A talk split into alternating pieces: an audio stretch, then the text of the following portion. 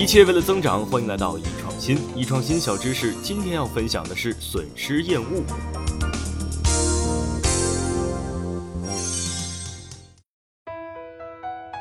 损失厌恶是指人们面对同样数量的收益和损失时呢，认为损失更加令他们难以接受。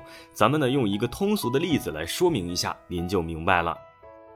假设您在路上呀捡到一千块钱，这时候呢您的幸福感是上升的，但是呢不久之后很不幸啊遇到了抢劫，这一千块钱被人给抢走了。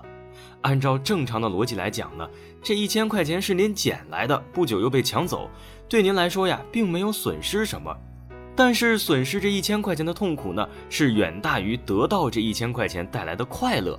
这体现了人们厌恶损失的偏好。心理学研究表明啊，失去的痛苦大约等于得到的幸福的二点五倍。损失厌恶呢是心理学概念，但是在日常生活以及经济学中啊也有广泛的应用。生活中最常见的例子啊，就是那些失恋的人往往会非常痛苦，因为分开的痛苦要远大于在一起的快乐。在经济学领域呢，司空见惯的例子就是优惠券，商家会向顾客发放限时促销优惠券。作为普通大众的我呢，也是受影响的人之一。如果快到截止日期呀，不去用掉它，就会有一种损失的感觉，可惜心疼啊。最后很大可能啊，就去把它们给使用掉。甚至有的时候呢，商家只针对部分的商品做特价活动，我还要仔细的挑选这个商品啊，唯恐买不了在优惠券范围内的商品。除此之外呢，定金或者这个充值机制也是一样的。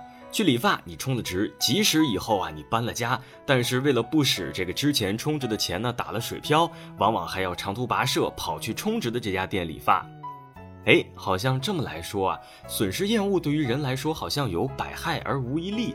其实呢也不是的，有时候损失厌恶心理对我们人来说也是有好处的。比如说啊，你一时冲动去报了健身班，花出去的呢是真金白银。为了使那部分钱不至于浪费，你往往呢会坚持健身下去啊，从而呢获得了这个健康的身体。所以呀，对于损失厌恶这一概念呢，现在我们可以认清其本质，少受别人的操控，同时呢可以有效的去利用它，更好的为我们的工作生活服务。好了，今天我们就分享到这里，下期见。